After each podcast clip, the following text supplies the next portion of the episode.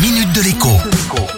Bonjour à tous. C'est confirmé, la prime de Noël devrait être versée à au moins 2,5 millions de personnes, le gouvernement ayant un peu tardé à annoncer la reconduction de la mesure. Elle n'a en effet rien d'automatique, mais est renouvelée depuis plusieurs années maintenant. Pour mémoire, cette prime est accordée automatiquement aux bénéficiaires du revenu de solidarité active, de l'allocation de solidarité spécifique, de l'allocation équivalent retraite, mais aussi de la prime pour reprise d'activité. Son montant, qui n'a pas été revalorisé cette fois pour 2020, est d'ores et déjà connu. La prime de Noël atteint ainsi un peu plus de 152 euros pour une personne seule. Elle s'approche de 230 euros pour deux personnes, qu'il s'agisse d'un couple ou d'un parent isolé avec un enfant. Et un couple avec deux enfants recevra un peu plus de 320 euros.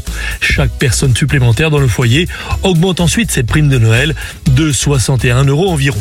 Ces montants s'ajoutent aux aides de solidarité versées le mois dernier, c'est-à-dire au mois de novembre, à savoir 150 euros par ayant droit, plus 100 euros par enfant à charge. Si votre situation personnelle a changé récemment, par exemple si vous commencez tout juste à recevoir le RSA ou encore l'ASS, il peut être judicieux de vous rapprocher de votre caisse d'allocation familiale afin de vérifier que vous ne serez pas oublié. La prime doit normalement arriver directement sur votre compte en banque ou compte postal le 15 décembre prochain, c'est-à-dire dans exactement une semaine. À demain.